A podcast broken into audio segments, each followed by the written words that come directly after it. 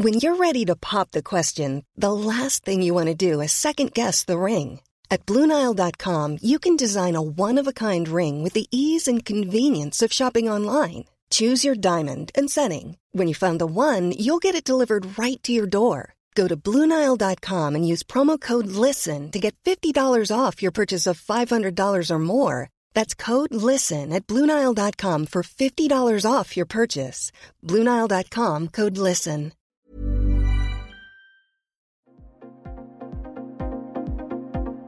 Ils sont au cœur de l'actualité ou la décrypte. Prenez des nouvelles de la France et du monde avec Fil Rouge, un podcast du Dauphiné Libéré. François Cou a été nommé Dazen de la Savoie, département où il est né il y a 50 ans, depuis le 1er octobre 2021, et ce, pour une durée de 4 ans. Il explique en quoi consiste exactement sa fonction. Un reportage de David Magna.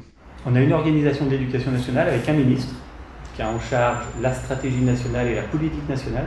En région, on a un recteur de région académique. En académie, on a à Grenoble une rectrice d'académie et les directeurs académiques ont en charge la politique éducative dans sa globalité au niveau d'un département. Quand je dis politique éducative dans sa globalité, c'est le suivi, l'accompagnement, la dynamisation des politiques publiques, des politiques éducatives dans les écoles, dans les collèges, dans les lycées.